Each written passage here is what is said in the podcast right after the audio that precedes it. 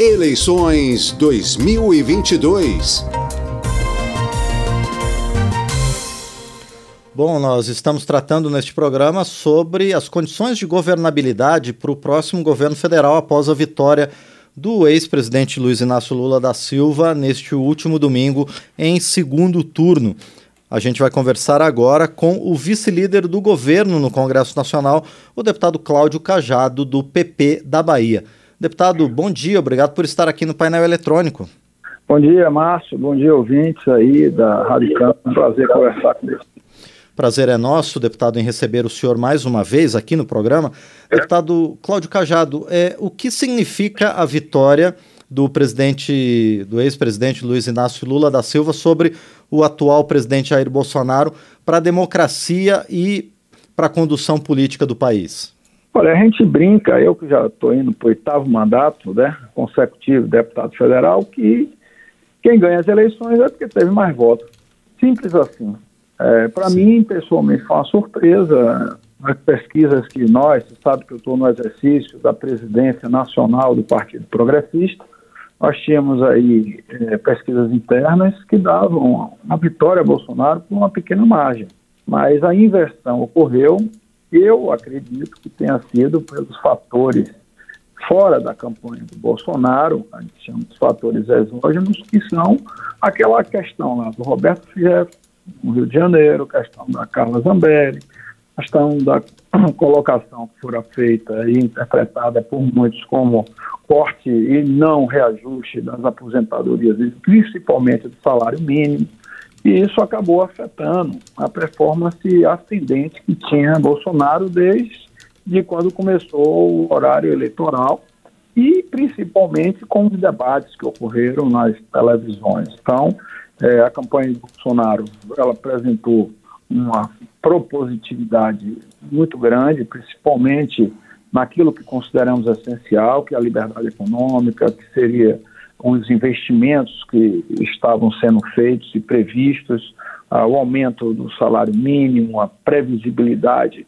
de que haveria uma responsabilidade fiscal, né, o aumento do Auxílio Brasil para 600 reais e, principalmente, pós-guerra e pós-pandemia, ou pelo menos a guerra já estabilizando as suas consequências econômicas, principalmente no aspecto energético, o governo daria um salto muito maior no próximo ano, principalmente com as PPPs e as concessões na área de infraestrutura, que traria um ganho de investimentos no país importante para esse momento que nós vivemos na economia mundial mas nós temos que respeitar o resultado das eleições. Eu, pessoalmente, o nosso partido como um todo, através principalmente do presidente da Câmara dos Deputados, deputado Arthur Lira, parabenizou o presidente eleito é, Luiz Inácio Lula da Silva e esperamos que a transição seja feita de forma pacífica, abrangente, transparente.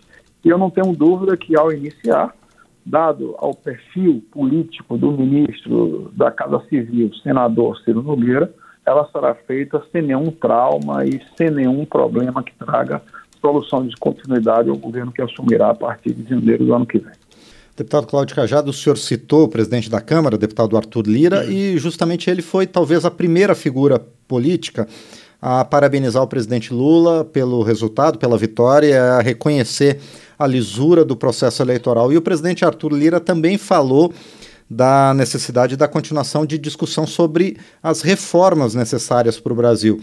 Esse novo governo tem, obviamente, uma visão diferente do atual governo do presidente Jair Bolsonaro. Ainda assim, essas reformas serão possíveis? O próprio presidente Lula citou necessidade de mudanças no sistema tributário. Essas reformas tributária, administrativa e outras que vierem vão continuar nesse novo mandato? Eu acredito e espero que sim. O Brasil ele precisa dessas reformas. Você citou aí a tributária e eu falaria também em, em grande, é, em grande medida de uma reforma político-eleitoral e também, num segundo momento, a reforma do Estado, basicamente a reforma do ponto de vista administrativo, do funcionamento do poder público como um todo, já que nós temos é, vários empecilhos que demonstram que o Estado ele está muito lento na sua forma de atuar e, ao mesmo tempo, muito sobrecarregado em relação às suas despesas dos servidores da ativa e dos inativos. A gente precisa encontrar esse equilíbrio. Não adianta você querer tapar o sol com a peneira e não ver o déficit crescente, ainda que haja, é, é, haja reformas anteriores que amenizaram o problema. Nós estamos aí, Márcio, com a lei orçamentária anual para ser discutida e votada. E nós temos que encontrar recursos para poder fazer frente ao reajuste dos servidores públicos, ao reajuste do salário mínimo, inclusive com ganho real, como o próprio presidente Lula disse. Precisamos de recursos para prever como será feito o aumento de 200 reais, de 400 para 600 reais do Auxílio Brasil. Ou seja, nós temos aí represado diversas despesas que precisam encontrar receitas efetivas e que não existe hoje no orçamento. Eu tive ontem, inclusive, com o ministro, chefe da Casa Civil, o senador Ciro Nogueira, tratando dessa questão, já que eu sou o líder do governo na Comissão de Tratamento. E essas, é, essas discussões, e principalmente a aprovação da PELOA, como a gente chama, que é a Lei Orçamentária para o próximo exercício, tem que ser iniciado, porque nós estamos aí praticamente há dois meses do final do exercício. E nós precisamos fazer com que essas votações ocorram. Existe já a previsão do cronograma publicado pela Comissão de Orçamento e, pela previsão, nós devemos iniciar a votação do, é, do relatório preliminar do orçamento meados desse mês de novembro, lá para o dia 16, né, o relatório preliminar, e o relatório final entre é, início e meados. Né, o relatório final na comissão no início de dezembro e o final, possivelmente, é, no, no meados de dezembro para o final de dezembro no Congresso Nacional. E isso é fundamental para o próximo governo, na minha opinião, porque o governo que se instala a partir de janeiro, já com orçamento é, votado, ele tem condições de poder exercer tudo que se comprometeu em campanha já a partir do início do ano, no início do seu governo. Mas para isso, e se for de fato, é, aumentar o Auxílio Brasil não será uma medida simples de votação por maioria absoluta, mas uma maioria é, extremamente é, é abrangente, que seria uma proposta de emenda constitucional com mais de 308 votos. Pois é, deputado Cláudio Cajado, os compromissos do, de campanha do presidente eleito Luiz Inácio Lula da Silva vão ser levados em consideração na formatação desse orçamento? Eu espero que a equipe de transição e aqueles que estão à frente dessas discussões pelo Partido dos Trabalhadores comecem um diálogo, comecem as discussões, iniciem esse processo de aproximação. É, Márcio? Tá sim, sim, deputado, estamos ouvindo. Não. É, o que acontece é o seguinte: o Congresso atual ele é mais reformista, na minha opinião. O que vai se instalar a partir do ano que vem será um Congresso um pouco mais conservador, principalmente diante do perfil do Partido Liberal, que será a maior legenda em termos de membros, 99 deputadas e deputados federais farão parte do Partido Liberal, que é o partido do presidente Bolsonaro, na legislatura do, da, próxima, do próximo, da próxima legislatura. Então, é, eu acredito que se nós tivermos iniciado essas discussões agora, e claro, deixo claro, não acho que essa iniciativa deva acontecer do atual governo, e sim do próximo, de forma clara. Né? Tem que haver uma manifestação de desejo publicamente expressado para que o atual Congresso promova mudanças. Até porque isso terá impacto né? fiscal em relação às contas do exercício de 2023.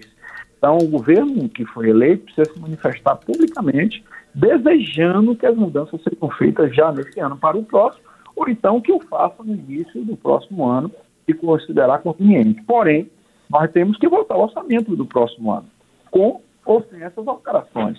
Ah, a partir daí, eu penso que a iniciativa deverá ser do, dos líderes né, do próximo governo, que deverão procurar a, os atuais legisladores, os atuais deputados e senadores e senadoras, para colocar em pauta o que deseja ser alterado para o próximo orçamento ou não.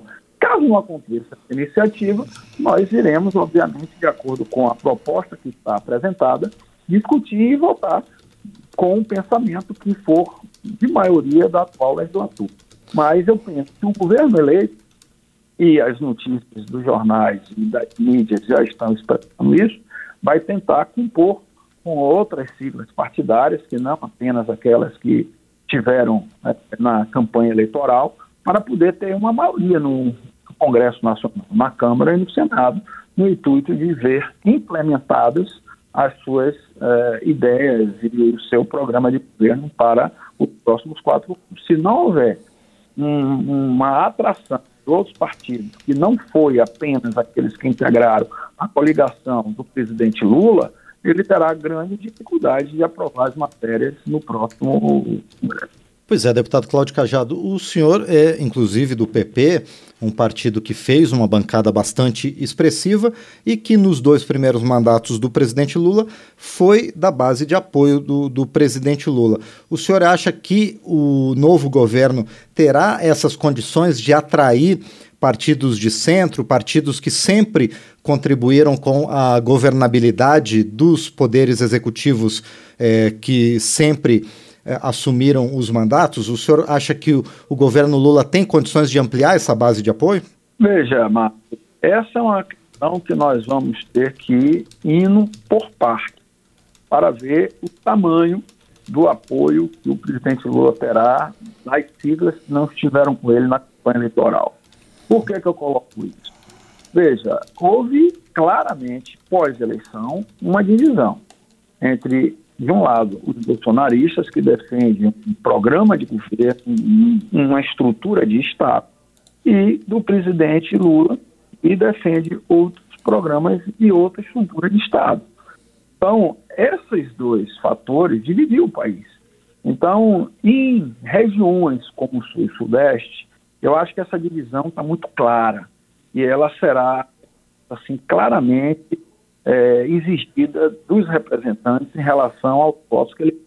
Em outras regiões, como o Nordeste, o Norte e eventualmente parte do Centro-Oeste, ah, existe uma postura um pouco diferente. Não é? Então, é, o presidente Lula sagrou-se é, majoritariamente no Nordeste e existe aquela visão que a ou seja, dar apoio, é importante para as políticas públicas que atendem.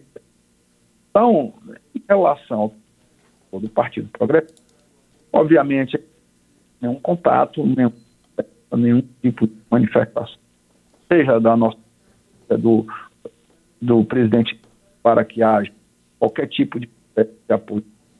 Mas nós temos uma posição extremamente estratégica da cura do presidente política cumprir integra o nosso país.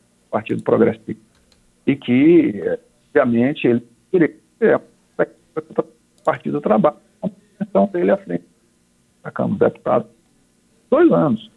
Com isso, o diálogo deve acontecer, a interlocução deve ser feita, inclusive, integrando o próprio Arthur Pira, né, que haja entendimentos, não apenas, anteriormente, das votações que sucederem ainda, como também para a, a é, é, proposições que tenham é, é, é, discutidas. Né? Então, esse dia deve acontecer, eu acredito que o parlamento é o viés natural dos diálogos acontecer, até porque, o próprio nome fala, parlamento, falar, conversar, tá? e eu, pessoalmente, advogo muito que a política esteja feita através das ideias, de convergência é, de pontos de vista que estejam consensualizados. Eu tenho aí é, sete mandatos, oitavo de deputado federal, portanto, não existe melhor política do que a diálogo, principalmente da pontos consensuais. Esse deve ser, na minha opinião, é, busca de todos os partidos, tanto no Brasil, povo brasileiro. E se amanhã, depois, essas conversas convergerem com o entre a bancada dos deputados partido e vai ser debatido. A executiva, uma ampla discussão com, e a decisão entre partidos, os partidos e a coligação, e eventualmente nós estejam, estejamos em pé. Muito bem, nós conversamos então com o deputado Cláudio Cajado, do PP da Bahia, a respeito das perspectivas para o Congresso Nacional e também para o Poder Executivo a partir dos novos mandatos que vão se iniciar, no caso do governo, em 1 de janeiro, e no caso do novo parlamento, a partir de fevereiro, e também sobre as questões que envolvem o orçamento ainda deste ano. Deputado Cláudio Cajado, mais uma vez agradeço por sua participação aqui no painel eletrônico para conversar com os nossos ouvintes a respeito desses temas. Muito obrigado. Obrigado a você, Marco, aos ouvintes da Rádio Campo, eletrônico, sempre à disposição. Um abraço e bom feriado para todos amanhã e um bom dia de trabalho hoje. Agradecemos mais uma vez, então, ao deputado Cláudio Cajado, do PP da Bahia.